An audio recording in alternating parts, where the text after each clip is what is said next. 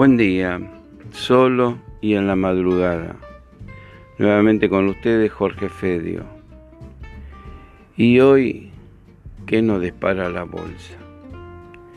Bueno, si tengo que hablar de algo, tengo que decirle que en el piso estamos. Cuando los convocamos con el hashtag La bolsa pega fuerte, y fue para el 4 de septiembre, sin saberlo, coincidió que ese día fue soleado. Exactamente ese día se da vuelta del mínimo registrado, 22.484, y desde esa fecha al viernes al cierre del viernes en 30.000 fue la suba. ¿Saben una cosa? Esa suba, aunque parezca mentira, en pesos es del 34% y en dólares, obviamente que consideramos en este caso el dólar mayorista del 33,31% muy parejo, casi igual. Claro, todos van a estar sorprendidos porque estuvieron choqueados con que el dólar en la bolsa, en el contado con liqui, estaba arriba de 70. Y ese era el precio que pagaban para retirarse para pasarse de este mercado afuera. Algo teme la bolsa, teme a los que vienen. No hay festejos, pero lleva dos semanas de suba, pero igual está en el piso. Y si a mí me toca hablar del piso, tengo que decirles algo. Lo que siempre hice y en todas las crisis, la papa está en el piso. Eso la bolsa lo sabe reconocer. A estos precios es muy difícil perder. Quizás sean más bajos, un poquito más bajos, pero no mucho más bajos y para recuperarse un montón. El contexto, el entorno, el clima alrededor de la bolsa, bueno, malísimo. No hay nada para rescatar. ¿Y quién dijo que la bolsa sale con algo bueno? Siempre sale de los peores momentos. Con las peores noticias. Llega un momento que la baja reconoce un precio. Y esa es la mejor parte de un piso. No tuvimos que describir cómo se cayó el mercado, porque fue en un abrir y cerrar de ojos en la post-paso.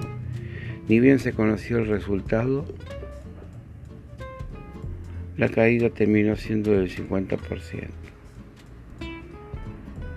El episodio absolutamente novedoso el día anterior y cierre para dar lugar a las pasos el índice Merval marca su récord histórico, obviamente subiendo y firme,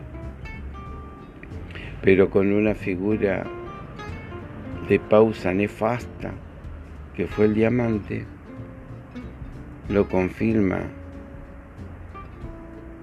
Inmediatamente después, en la rueda, sabiendo ya el resultado negativo para el oficialismo, con una baja histórica, propia y mundial. Por lo tanto, el abrir y cerrar los ojos para ver que el mercado se estrelló. Y si se estrelló, Obviamente, la papa está en el piso.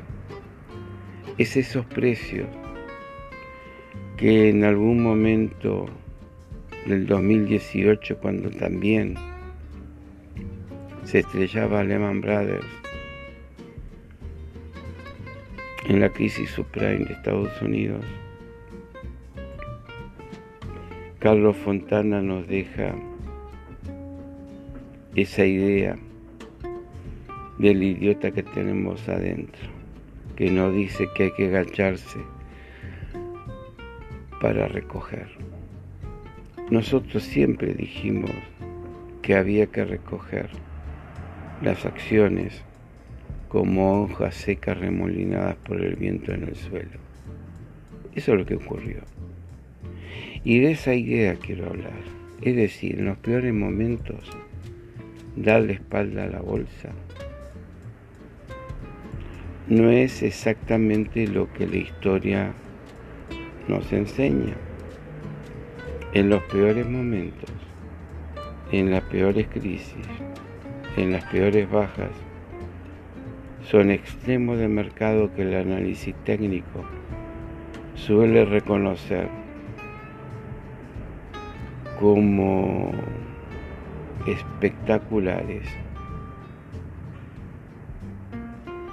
y siempre el análisis técnico estudia a diario máximos y mínimos. Siempre busca extremos de mercado, porque en los extremos de mercado donde están los mejores beneficios. Y bueno, y de eso vamos a seguir hablando.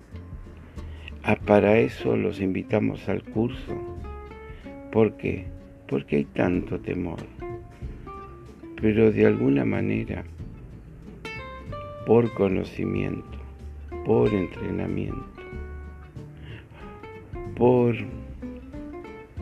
tantas cosas que van sucediendo alrededor de la bolsa y los precios registran tan bajos en dólares, ya son de precio ganga. Las estrategias te dicen que desde acá tenés que salir. Y hay que aprovecharlas, hay que aprender qué estrategias utilizar. Los invitamos en el último curso que vamos a dar este año y que arranca el día 26 de septiembre. Es integral porque es curso de análisis técnico, psicología del inversor y opciones. ¿Y por qué los tres? Porque se tienen que integrar los tres para tener un resultado positivo. Descolgado uno de otro es como perdidos en la cancha. Acá los tres trabajan en equipo.